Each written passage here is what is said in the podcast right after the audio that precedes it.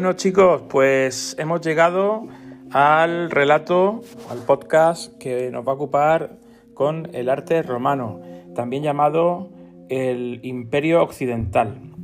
En este caso, el tema que nos ocupa pues va a ser muy importante porque vamos a entroncar muy bien la relación y, los, y las influencias del, del arte griego que hemos estudiado y vamos a poder también disfrutar de obras muy interesantes. A nivel arquitectónico eh, o de arquitectura vamos a tener un, gran componente, un componente muy importante en este arte romano y vamos a ver también un montón de, em, situaciones en el mapa de las culturas que conviven a la par, como la cultura griega, la romana y luego en la península y en África con los fenicios.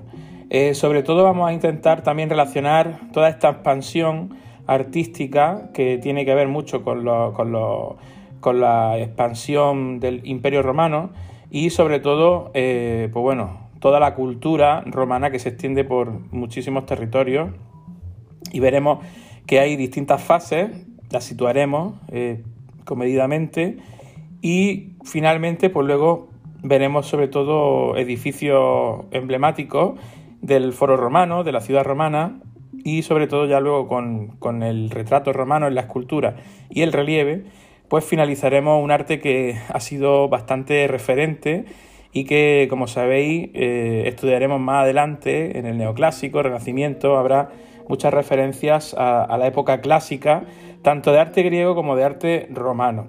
Por último, haremos eh, una descripción de las técnicas de mosaico y de la pintura al fresco, muy importantes. Por ejemplo, hablaremos de, las ciudades de Pompeya y Herculano, que gracias a, la erupción del Vesubio, pues hizo que esas ciudades se quedaran, eh, eh, totalmente cubiertas de las cenizas de ese volcán y pues se han conservado hasta nuestros días bastantes restos de esta pintura romana.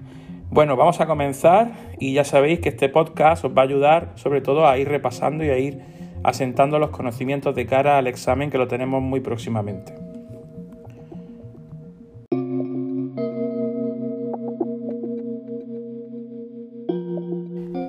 Bien, pues vamos a iniciar eh, una introducción a los aspectos generales más importantes del arte romano, sobre todo eh, entendiendo que es un arte también clásico. Se asocia a la idea del arte clásico griego, eh, ya sabéis que los griegos crearon un canon, crearon un arte a escala humana, donde se le daba importancia a la armonía, el equilibrio, la elegancia, y todos esos aspectos pues los van a continuar los romanos aplicando y sobre todo los van a hacer suyos, ¿no? Para también eh, de alguna manera usarlos de un modo más propagandístico, un modo más personal. Eh, en cuanto a los emperadores, por ejemplo. En fin, va a ser un arte que va a tener una continuidad clásica, ¿vale? Entonces, si algo podría definir con acierto la aportación del arte romano a la historia en su empuje decisivo a la continuación del arte clásico, podríamos decir que sería una de las características que define al arte romano es su continuidad clásica. Roma hereda muchos elementos culturales del arte griego desde su misma religión y los dioses del Olimpo, a los que sencillamente cambiará el nombre, hasta su concepto del arte, eh, su predisposición natural a ese mundo del pensamiento y de las letras y de la expansión plástica siempre quedará lastrado por una visión de la vida caracterizada por su pragmatismo, no exento a veces de rudeza.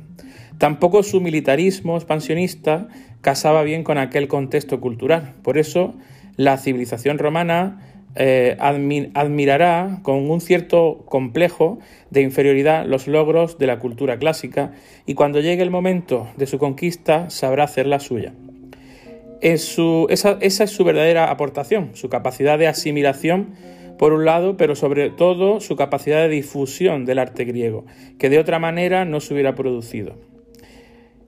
Un primer paso en este proceso de asimilación cultural lo dan los romanos con la conquista de Etruria, y la captación del arte y la, cultura etrusca. Ya en este entorno existe una clara influencia del arte griego difundido desde las colonias griegas de la Magna Grecia del sur de Italia. Pero además el arte etrusco también tiene un sello propio, muchos de cuyos aspectos esenciales serán asimilados por las civilizaciones romanas.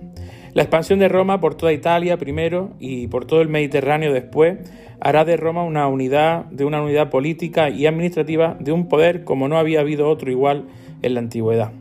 Ese poderío servirá para adoptar con una gran capacidad de síntesis las formas culturales del mundo clásico y posteriormente a través de su exportación a todo lo largo y ancho del eh, imperio. Convertir el arte clásico en una propuesta universal cuyos valores se repiten cíclicamente a lo largo de toda la historia y hasta nuestros días.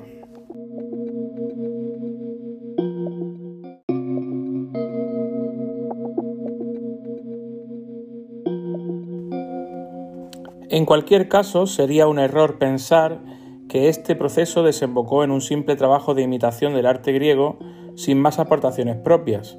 Es cierto que en lo referente al ámbito de las artes plásticas, escultura y pintura, principalmente, el arte romano copia con bastante descaro fórmulas artísticas, cánones y iconografía del arte griego, entre otras cosas porque era habitual, sobre todo en los primeros momentos de la conquista del Egeo.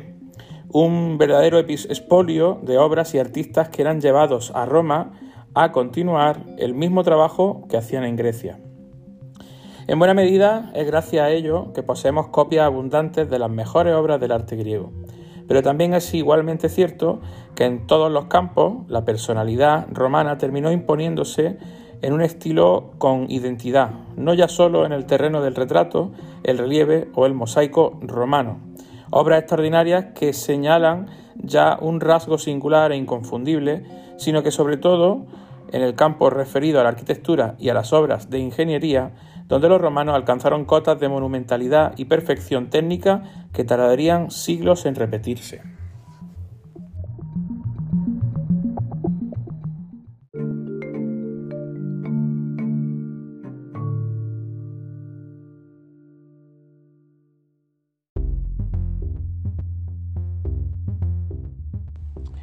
Bien, una vez que tenemos claro que el arte romano, pues aunque bebe de la influencia griega, ellos crearon su propio eh, dominio de la técnica y sobre todo lo más importante, y una de las cosas más importantes es la cantidad de copias que a día de, hoy tenemos eh, a la vista y que podemos agradecer sobre todo a esta civilización romana porque nos ayuda sobre todo a, conocer Grecia también, no solamente el arte romano, sino también eh, el arte clásico por excelencia, creado en los en, la, Magna Grecia y sobre todo en la, en la zona de Atenas y todo el Peloponeso, ¿no? todos los referentes que hemos eh, estado comentando allí.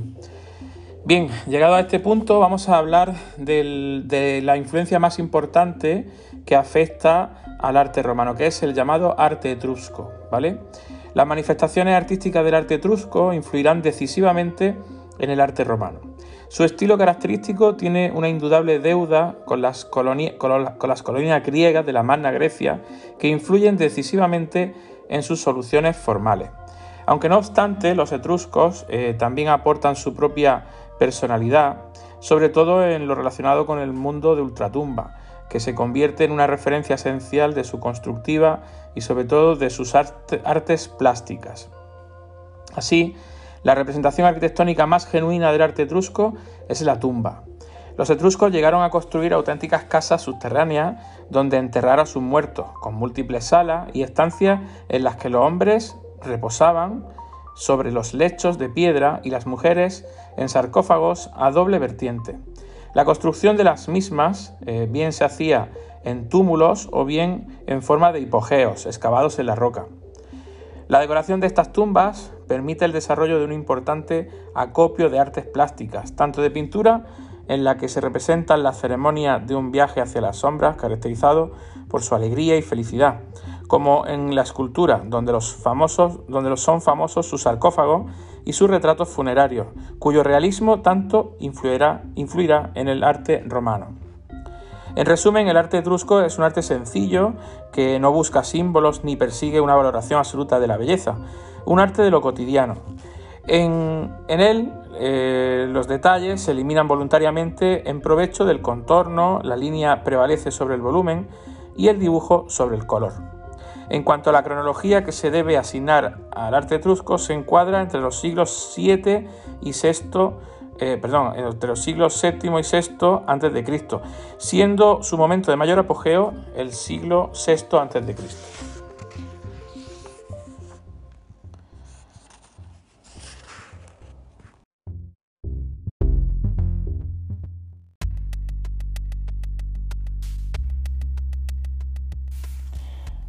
Lo primero que vamos a estudiar eh, es el arte romano como eh, un arte que eh, desarrolla a lo largo de, toda la historia de Roma en varias fases de gobierno o varias fases de, sistemas políticos. desde su etapa republicana hasta el amplio periodo de su época imperial. Define al arte romano su capacidad de asimilación y difusión del legado que había aportado al mundo el arte griego convirtiéndose así en el principal impulsor del arte clásico. Por otro lado, el arte romano aporta su propia responsabilidad y sus innovaciones a este concepto del arte clásico. En primer lugar, en el ámbito de la arquitectura, donde superaron con creces las conquistas del arte griego, gracias a su monumentalidad, a sus novedades técnicas en los procesos de sostén y cubierta, su concepción del espacio interior, el empleo de nuevas formas, fórmulas constructivas y a una variedad tipológica que la convierte en la expresión más rica de la historia de la arquitectura hasta el Renacimiento. En el ámbito de las artes plásticas, el arte romano, aunque deudor del griego, también tuvo su propia estética, en el desarrollo del retrato y del relieve escultórico principalmente. Vamos a hacer un viaje, eh, una, leve referencia al urbanismo del arte romano, es decir, vamos a entender que la ciudad en Roma adquiere un valor preeminente ya que la, sociedad y la economía romana son urbanas. La estructura urbana resulta inconfundible, pues los romanos desarrollaban sus trazados urbanos siguiendo un mismo esquema, imitando del mismo proceso que seguían las tropas en, la disposición de sus campamentos militares. De tal forma que la ciudad romana constaba de un perímetro rectangular dividido por dos ejes principales que cruzaban en, perpendicular, el llamado cardum, eje longitudinal, y el decumanum, el eje transversal. A partir de esta estructura se distribuían los diferentes núcleos urbanos. Así, el foro se sitúa generalmente en el cruce de ambos ejes y las puertas de acceso y la salida a la ciudad en los extremos del cardum y el decumanum. Todo el perímetro estaba amurallado. Espacio principal de las ciudades romanas es el llamado foro. Los foros romanos venían a ser una adaptación de los ágoras griegos. Se constituían como una gran plaza de reunión pública donde se levantaban un templo y comercios alrededor. Posteriormente la ciudad imperial fue ampliando el número de monumentos que se integraban en él, añadiendo también edificios conmemorativos, institucionales, varios templos, numerosas plazas, etc. En la capital imperial, Roma, los diferentes añadidos en el centro de la ciudad por parte de sus sucesivos emperadores multiplicó los foros, que llegaron a sumar 17. Destacan los construidos o ampliados en época del César, siglo I a.C., y de Trajano, el siglo II.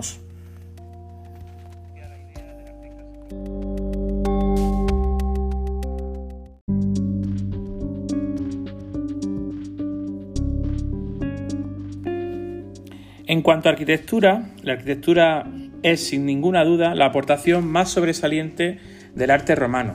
Constituye un ejemplo de perfección, monumentalidad y conquista técnica, sin parangón en toda la historia del arte. Entre sus rasgos más sobresalientes deberíamos destacar su monumentalidad, su funcionalidad, sus avances técnicos y su diversidad.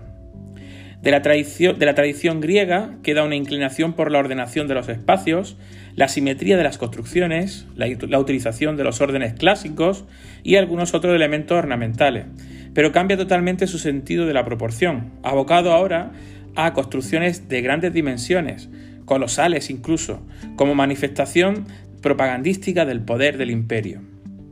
Es también un arte útil y eminentemente funcional, lo cual explica el desarrollo de numerosos avances técnicos en los procesos de constructivo y en la solución de complejas obras de ingeniería. En este sentido destaca la construcción de bóvedas de cañón y de arista, cúpulas y a veces muy complejas por sus enormes dimensiones, y arcos de varios tipos, aunque predominantemente el arco de medio punto será su gran invención.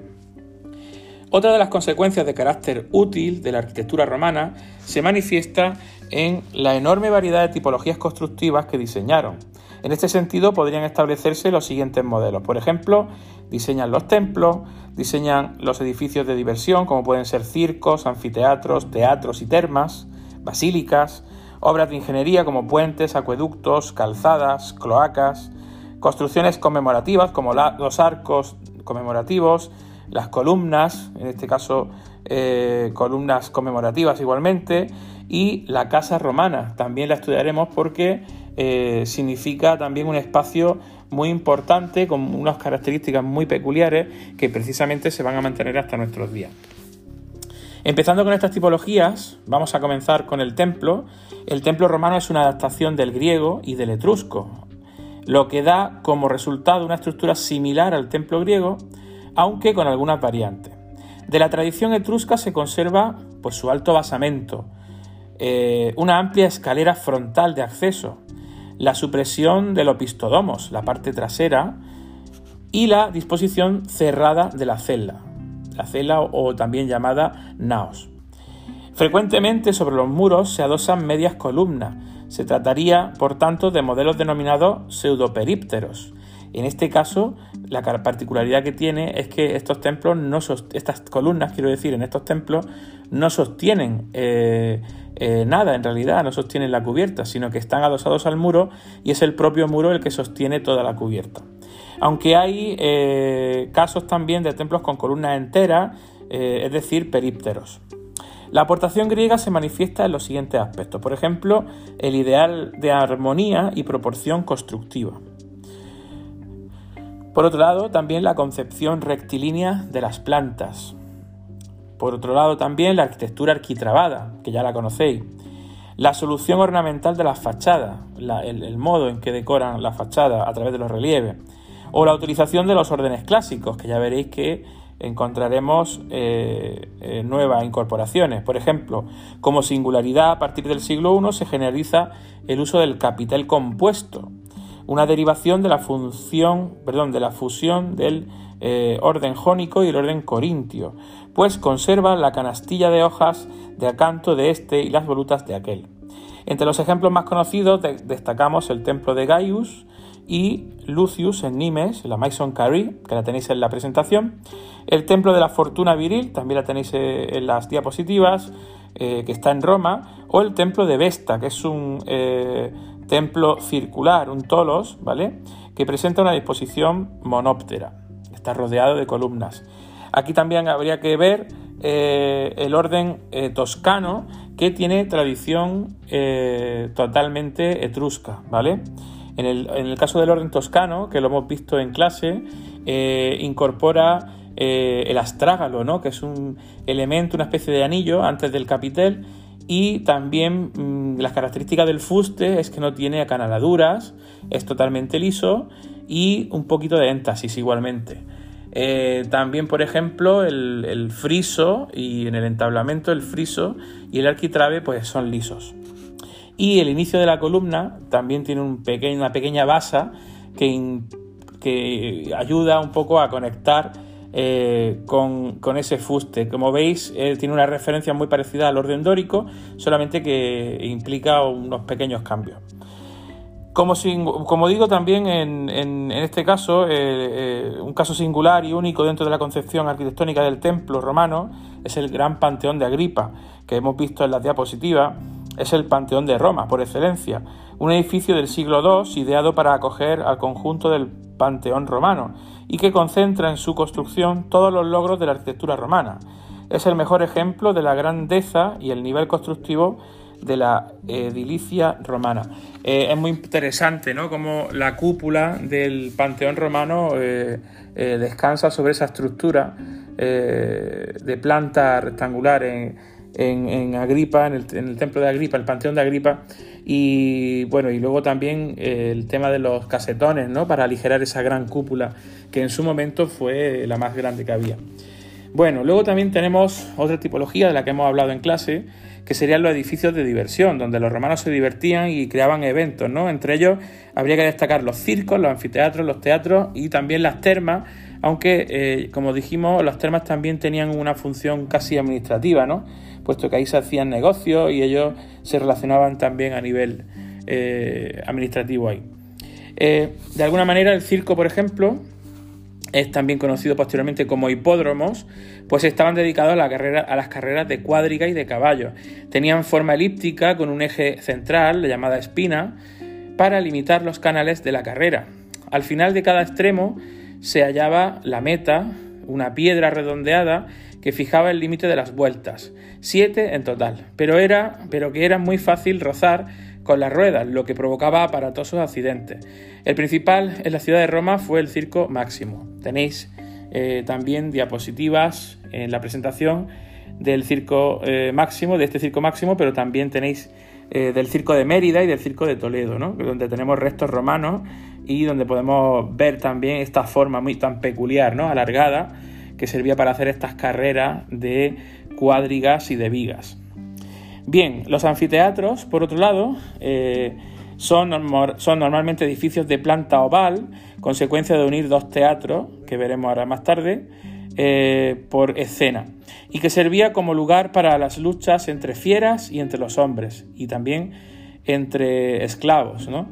Eh, o los conocidos gladiadores. El más conocido sin duda es el anfiteatro Flavio o Coliseo Romano, hay que decir de este coliseo romano pues que se generaban eh, tres órdenes superponiéndose según el piso, la fachada exterior y que dentro pues tenía pues una grada, una gran grada con las vomitorias que eran las salidas de entrada y salida de la, de la gente, ¿no?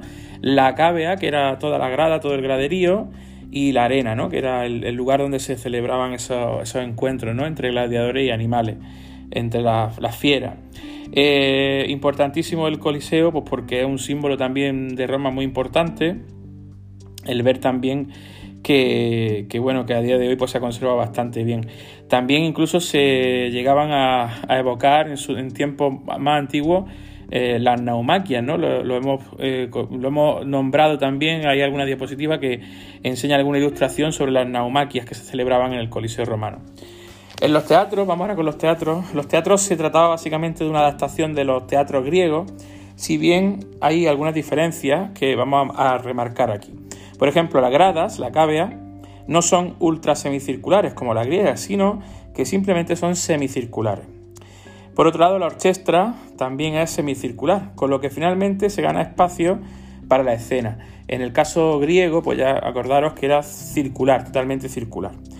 Otra diferencia sería la conversión de los accesos laterales, el aditus maximi, en túneles abovedados, con el uso de la bóveda de cañón, disponiéndose también unas vallas precintiones, que se llaman así, para separar la distribución de las distintas clases sociales.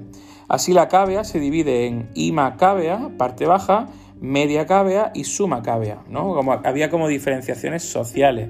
Eh, hablaremos de eh, qué tipo de eh, niveles sociales había en la sociedad romana. Ya mm, os tengo que comentar que, lógicamente, los esclavos no tenían prácticamente, o sea, no tenían derechos, luego había esclavos que se liberaban, pero sobre todo había una sociedad, una población que eran los plebeyos, ¿no? que solían ser pobres, no tenían derechos prácticamente, pero por lo menos eran hombres libres y luego a partir de ahí ya empiezan a aparecer los patricios, los senadores, en fin, gente, los cónsules, gente con ya cierto nivel económico y que podían eh, generar, eh, tenían la riqueza básicamente de, la sociedad romana.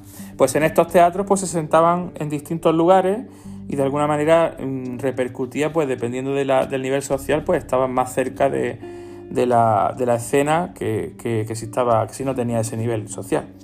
Eh, otra diferencia eh, respecto al teatro griego es que los paneles pintados que decoraban el proscenio en aquellos eh, se sustituyen ahora por un fondo decorado con columnatas, es decir, hay una, estructura arquitectónica de fondo en, estos teatros.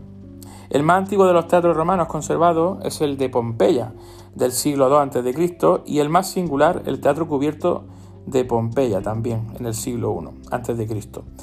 En España se conservan los de Mérida Cartagonova, Sagunto y Zaragoza. Eh, Mérida y Cartagonova lo tenéis, Cartagena, lo tenéis en, vuestra presentación de diapositivas, de, imágenes eh, que hemos visto en clase día tras día. Bien, vamos ahora con las termas. Las termas son en realidad unos baños públicos que en Roma gozaron de una gran popularidad y fueron numerosos los construidos. Algunos de una evidente magnificencia, ¿no? muy grande.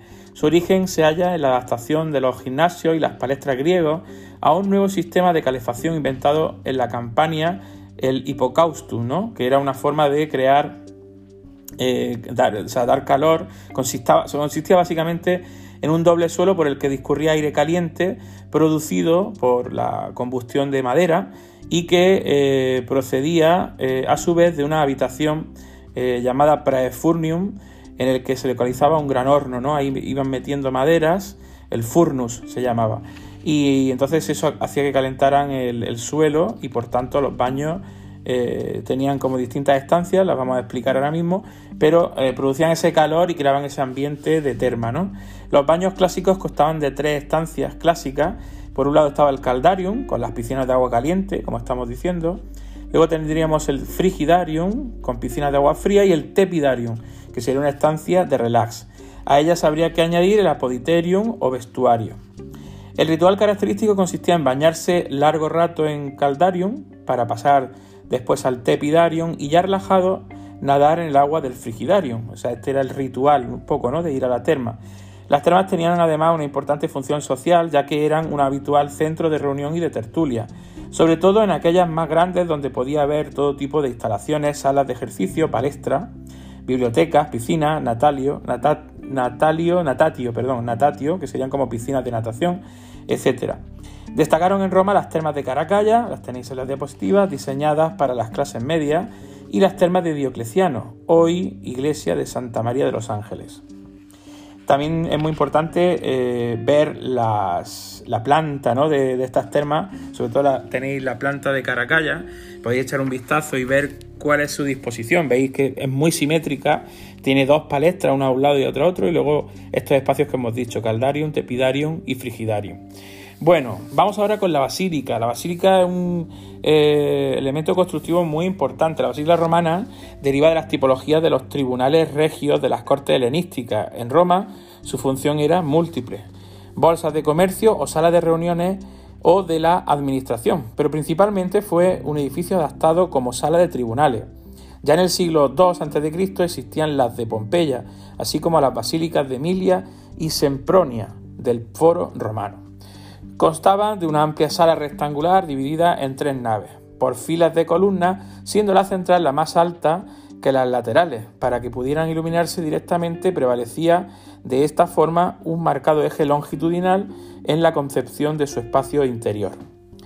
Este esquema constructivo eh, es el que aprovecharán las primeras construcciones cristianas cuando esta religión adquiera legalidad en Roma a partir del 313 de ahí el nombre de futuras basílicas cristianas. Los ejemplos más importantes conservados en Roma fueron la Basílica de Magencio y la Basílica de Julia en el Foro, iniciada por Julio César y terminada por Augusto en sustitución de la Sempronia antes citada. Bien, y ahora vamos a nombrar también eh, esas obras de ingeniería que caracterizan eh, la arquitectura romana. Por ejemplo, eh, fue en las obras propiamente técnicas donde los romanos demostraron toda su capacidad práctica, principalmente por las siguientes aportaciones. Por ejemplo, la solución de diferentes la solución diferente en cada caso de los problemas técnicos planteados en cada obra, o por ejemplo la originalidad de los recursos, la utilización de arcos y otros recursos avanzados, la perfección de sus materiales y medios constructivos, por ejemplo el, el opus cementitum, que es precisamente el mortero romano, llamado cemento, eh, que le servía para hacer que esos muros fueran más consistentes y que destaca sobre todo porque esos materiales les permitían eh, crear obras más duraderas, ¿no? Y ya os digo que han llegado a nuestros días. Destacan entre ellas los puentes, las vías y las calzadas, o por ejemplo los acueductos. Sobresalen como más característicos el acueducto de Pont de Gard en Nimes del 19 a.C., con tres órdenes de arcos en perfecto orden compositivo y que salva un desnivel de 300 metros, ojo, de longitud, y 77 de altura. Un acueducto que, ya os digo, que lo que hace también es eh, arreglar un problema del terreno, ¿no? O sea, cómo hacían eh, conducir el agua en lugares donde aparecían estos accidentes geográficos tan importantes. Eh, aquí en España tenemos el acueducto de Segovia, que es una magnífica obra traída de agua, que traía agua de, la ciudad, de una ciudad semi desconocida y fechado en tiempos de Nerva, en el 96-98 a.C. Eh, el acueducto de los Milagros en Mérida también es muy importante, en el siglo III. Bueno, disculpar, una errata sería que el, acueducto de Segovia es, es del año 96-98, es decir, del primer siglo ya de nuestra era. Bien, y luego con respecto a los edificios conmemorativos, las tipologías que tenemos, por ejemplo, los más significativos son las columnas conmemorativas y los arcos del triunfo. Ambos sirvieron como elementos propagandísticos de sus promotores, así como soporte para la conmemoración de sus campañas militares.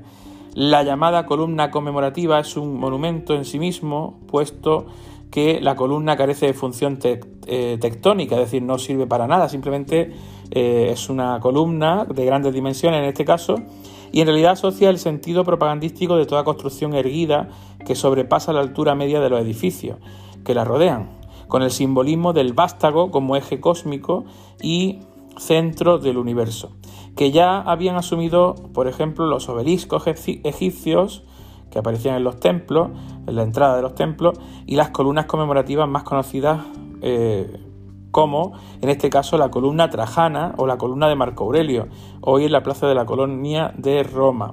Eh, aquí vamos a estudiar sobre todo la columna trajana, ¿vale? Tiene un aspecto muy característico y que vamos a saber identificar inmediatamente. Luego, por otro lado, los arcos del triunfo eh, se construyeron en el origen, en origen para recibir a las tropas que regresaban de sus campañas y al pasar por debajo de ellos se asumía un simbolismo expiatorio, de ofrenda y purificación por la sangre derramada, incluso por la del enemigo. O sea, eran muy simbólicos esos arcos del triunfo. En Pompeya, por ejemplo, existen algunos arcos también. Al principio eran construcciones provisionales y de madera, pero posteriormente irán adquiriendo un carácter monumental al servir como recordatorio de las hazañas militares y políticas de los emperadores. Los más conocidos conservados en el foro romano son el arco de Tito, Septimio Severo y sobre todo el arco de Constantino. este último y el de Tito tenéis eh, fotografías en vuestra presentación. Bien, vamos a continuar y ahora vamos a hablar de la casa romana. Esa casa romana que es muy característica. Por ejemplo, destaca en este apartado la domus romana, que podía ser de dos tipos. Podía ser una casa familiar, eh, como digo, llamada domus, de tradición helenística, eh, unifamiliar posiblemente. Y luego estaban los bloques de pisos, que serían los llamados insulae, que en ciudades como Roma pues, podían llegar a los ocho pisos. La casa familiar o domus era de planta cuadrada, destacando como, eh, como habitaciones más importantes el atrium, que era la sala de entrada y pieza central de la casa. Contaba asimismo con un patio abierto, con pluvium, rodeado por un peristilo y con peristilo columnas eh, eh, apoyadas en las cubiertas, que apoyaban en eh, las cubiertas, y con un pozo abierto en el centro a modo de cisterna o piscina para poder recoger las aguas de la lluvia, el impluvium. En el propio atrium se hallaba el hogar doméstico, ¿vale? El llamado lar. Destacan también otras estancias como el triclinium o comedor y el tablinium, separado del atrium por una cortina y donde estaban colocados los penates, dioses compañeros de los lares encargados de la protección de una casa o familia y los archivos familiares. Aquí es donde eh, luego hablaremos de los imágenes, imágenes eh, eh, los llamados retratos de cera, ¿no? retratos de copia a través de, máscaras de cera, que van a ser muy, muy importantes para conservar los restos de los antepasados de alguna manera a nivel escultórico. Hablaremos de ello en escultura.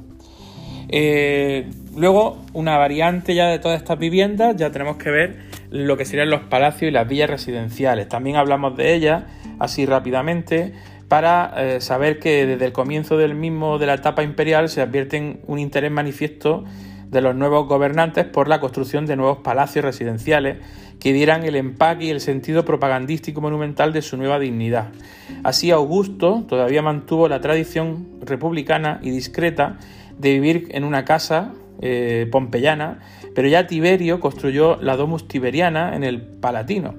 Nerón, por su parte, construyó el Domus Aurea, eh, junto al, Esquilino, uno de los montes de Roma, aprovechándose en gran medida de, terrenos que habían quedado devastados, devastados por el incendio que él mismo provocó en el año 64. Más adelante, y, ya que la caída de Nerón supuso el abandono de la Domus Aurea, eh, será el emperador Domiciano quien finalmente construya el palacio eh, definitivo de los emperadores sobre el Palatino, el Domus Augustana o Palatium del Palatino, construido por Ravirio.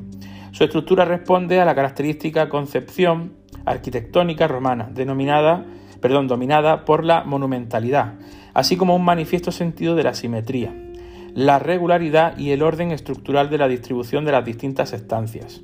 El palacio constaba de tres grandes cuerpos paralelos, uno dedicado al ámbito público, la Domus Augustuna, otro al privado, la Domus Flavia, y el tercero convertido en el estadio para los ejercicios de la Guardia. Eh, esta misma organización regular y racional se repetirá en construcciones palaciegas posteriores, principalmente en los dos ejemplos que junto a la villa eh, Adriana en Tivoli y el palacio de Diocleciano en Split.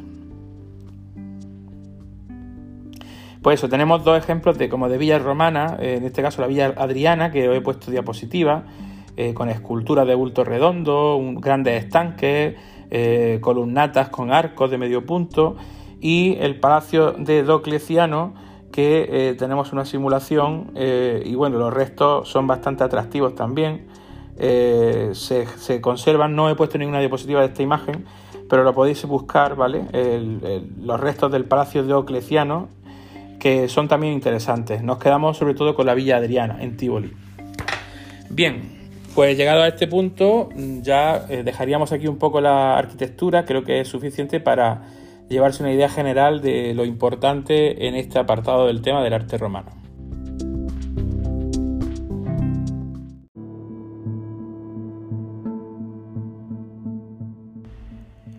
Hablamos ahora de escultura, de escultura dentro del arte romano.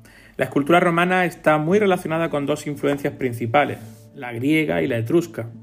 La tradición griega proviene de la admiración romana por su arte y como consecuencia de ello del traslado sistemático de obras y autores griegos hacia Roma, así como de la realización de numerosísimas copias de obras de arte griego.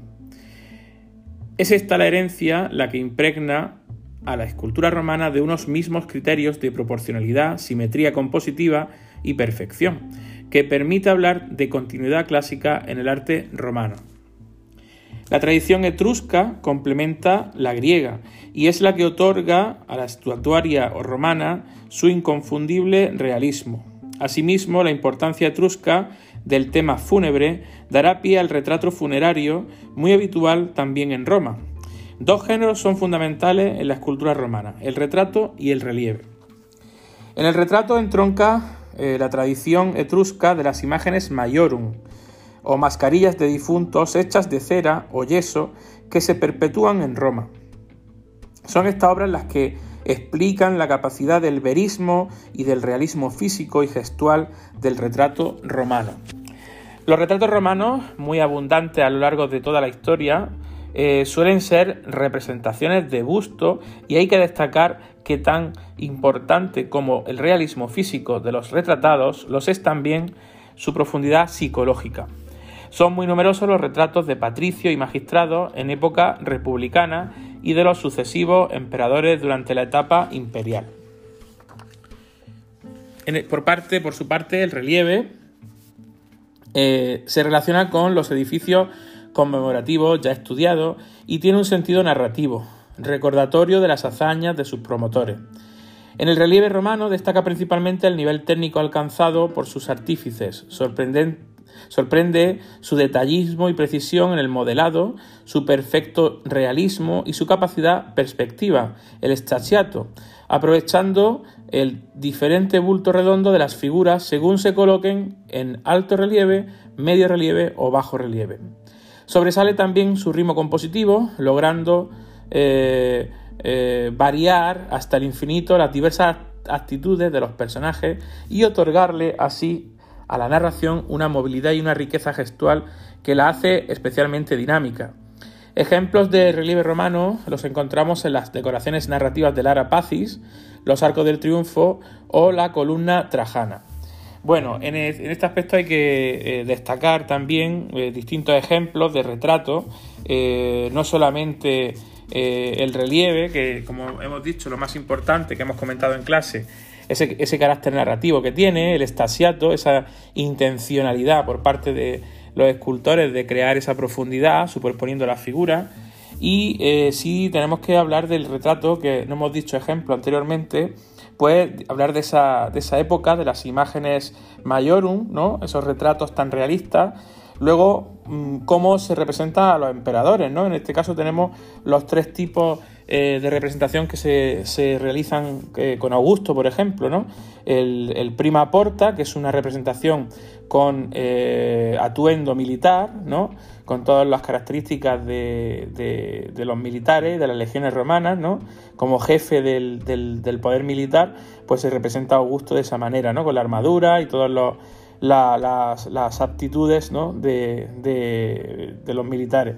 Luego también tenemos otra representación del emperador a, nivel de retrato, muchísimo más propagandístico, no tiene nada que ver con ese realismo eh, de la época eh, republicana eh, y la época de influencia etrusca, que sería, por ejemplo, la representación del, emperador Augusto como un pontífice máximo, ¿no? como Pontifex Maximum.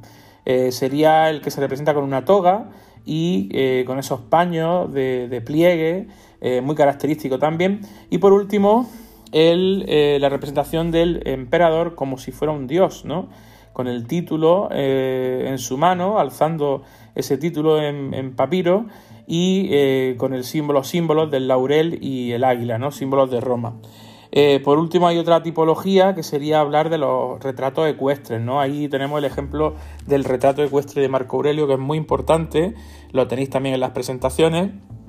Y por último, hicimos un inciso, eh, hicimos un apartado muy interesante sobre los peinados de las mujeres de los emperadores. ¿no? Por un lado vimos eh, varios bustos ¿no? de, la mujer eh, romana de Augusto, la tercera mujer, Livia, y también estuvimos viendo que había una dinámica, una, costumbre, una moda de, de representar a las mujeres con ciertos peinados que creaban moda, como digo, y que eh, destacaba sobre todo el, eh, la dama de la permanente, ¿no? Por ese eh, estilo de caracoleado, ¿no? De un modelado muy característico, con mucho contraste, mucho volumen, ¿vale? Y bueno, en ese caso veréis muchos más ejemplos en la presentación.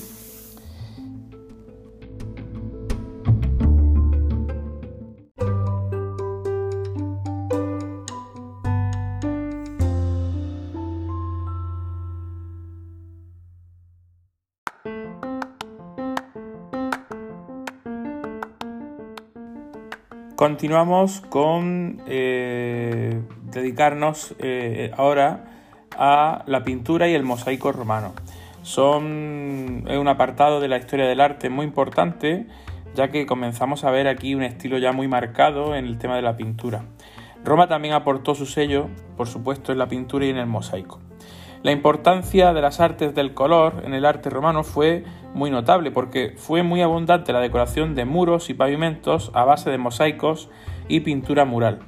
La pintura y el mosaico bebieron de la influencia griega y más concretamente del último, de su último periodo, el helenístico, si bien el arte romano también en este ámbito tuvo su aportación particular. Se advierte en el caso del mosaico utilizando como pavimento y en el ámbito de la pintura con el desarrollo de las técnicas propias.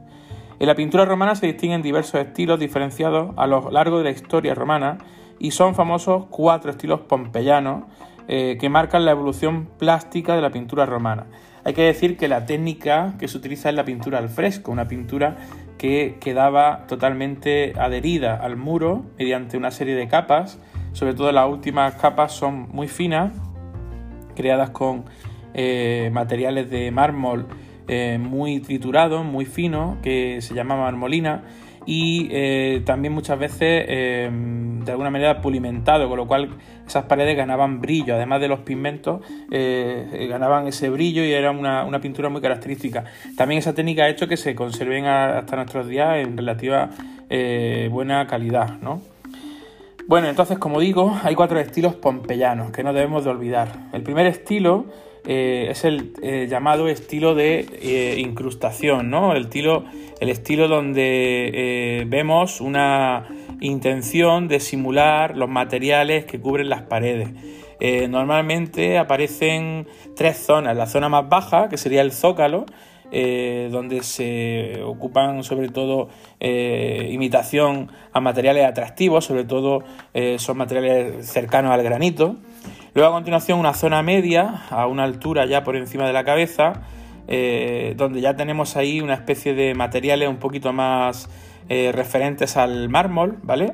Y por último, eso sería una zona media. Y por último, la zona más alta, ya llamada cornisa o la zona de la cornisa, donde tenemos ya eh, referencia de, eh, materiales ya cercanos al estuco, ¿no? a, esos materiales brillosos que decía, ¿no? que consiguen con, capas de, marmolina, de, materiales muy, muy finos, muy pulidos.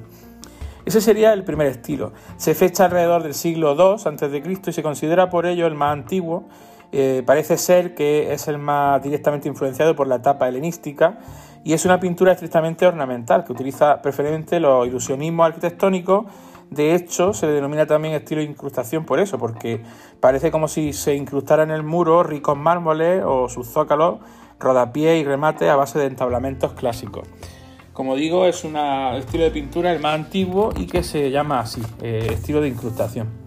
Luego tenemos el segundo estilo, que eh, se llama el estilo, eh, mm, el estilo arquitectónico, donde vamos a ver que se introduce el concepto de perspectiva en cierta manera y donde se busca dilatar el espacio de los interiores a través del llamado trampantojo. El trampantojo es como una ilusión, una ilusión óptica que te da una sensación visual, pero que no es real, lógicamente. Se desarrolla a partir del siglo I a.C. y pervive la tradición de las ilusiones arquitectónicas, si bien las representaciones son más exageradas y monumentales, y además se intercalan escenas figurativas al modo de las representaciones teatrales. ¿Vale? Este estilo también muy característico. Tenemos, por ejemplo, la Villa de los Misterios de Pompeya. Ya sabéis que en Pompeya se han conservado gran cantidad de pinturas gracias al quedar sepultada la ciudad de Pompeya y Herculano, quedar sepultadas por las cenizas del volcán del Vesubio. ¿no? Eh, en tercer lugar tenemos el estilo, eh, tercer estilo eh, clasificado, que, bueno, tengo que decir que también tenemos en esta, en esta segunda fase de, la etapa arquitectónica, tenemos también referencia a la naturaleza, muy importante, por ejemplo, las tenemos en la villa de Libia, en Prima Porta, que son unas pinturas, unos frescos muy importantes, muy interesantes. Lo tenéis en la presentación, os he puesto varias imágenes. En este caso no son eh, arquitecturas, sino que son naturaleza, ¿vale? Con referencia a los frutos, a los animales, las aves, en fin, muy, muy interesante. El tercer estilo, como decía, es el estilo llamado ornamental. Es un estilo de evolución del anterior, con las formas eh, arquitectónicas más estilizadas y las escenas intercaladas, más naturales y dispuestas menos rígidamente y menos adaptadas a los marcos arquitectónicos que hablábamos antes. Se advierte además una evolución de los recursos plásticos utilizados, es decir, ahí ya un nivel superior, ¿no? una evolución, como queremos anunciar. Aquí sí vamos a nombrar como ejemplo, por ejemplo, las pinturas de la Domus Aurea de Nerón, ¿vale? Nerón quiso hacer un gran complejo arquitectónico y la Domus Aurea eh, mantiene y conserva estas pinturas. Son sobre todo motivos a candelieri y guirnaldas, motivos muy vegetales y motivos muy, muy que se van repitiendo y que van eh, creando muchísima decoración ornamental a lo largo de todas las estancias de, en este caso de la casa, ¿no? de, en este caso de la Domus Aurea. Eh, tengo, tenéis varios ejemplos también en la presentación muy interesantes. Por último, vamos a hablar del cuarto estilo, que se desarrolla, digamos que es el estilo llamado estilo ilusionista, o de, la ilusionismo ¿no? en, general. Eh, eh, también se le llama escenográfico, ¿no? estilo escenográfico. Es un estilo que se manifiesta en la primera mitad del siglo I de nuestra era, toma elementos del segundo estilo, ventanas figuradas, con paisaje al fondo, y el tercer estilo también lo, lo incluye aquí con los motivos arquitectónicos orientales. Es el estilo más confuso, en él aparecen escenas mitológicas, históricas y a veces de la vida real, o también paneles circulares o cuadrados con cabezas, bustos, etc. Tanto idealizados como de carácter retratístico. Tiene un gran recargamiento decorativo, aparecen cortinajes y telones, aparecen, eh, cobra mucho desarrollo el paisaje, por ejemplo. Surge sobre todo también en la Domo Área, eh, tenemos también muchos ejemplos, y también en la casa de los Betty, en Pompeya. ¿no?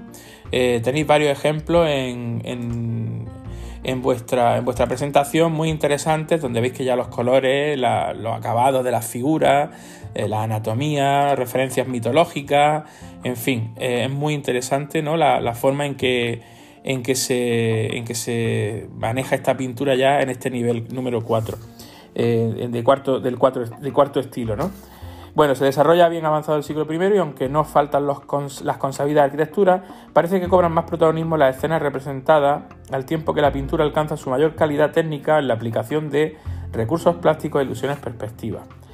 Bien, pues esa es la pintura, ¿no? Caracteriza, lo que caracteriza esta pintura mural romana es su carácter decorativo y ornamental, ya que se utiliza preferentemente para decorar los interiores de las casas pudientes y como recurso además para encubrir la pobreza de los mampuestos, ¿vale? De los mampuestos, de la, de la, de la mampostería, ¿no? De, los, materiales con los que sirven para cubrir los muros. Em, tiene por, ello iconográficamente un carácter profano y suelen tratar temas mundanos y poco trascendentes, llegando incluso a, lo tradicional o a lo, a lo anecdótico, ¿no? Veía ahí algún ejemplo ¿no? de un niño que está leyendo, una mujer que lleva comida, en fin, una bandeja. Técnicamente es una pintura que desarrolla referentes plásticos de calidad como la utilización de perspectivas geométricas, un juego alegre del color, aplicación de las veladuras para acentuar los brillos de luz e incluso en ocasiones una utilización técnica sorprendente de la aplicación de la pincelada de mancha. Esa característica, pues bueno, esta pintura nos recordará ahora, a partir de ahora nos recordará muchísimo, ya que ahora sí se va, vamos a ver cada vez más pintura mural y vamos a ver mucho más desarrollada esta técnica.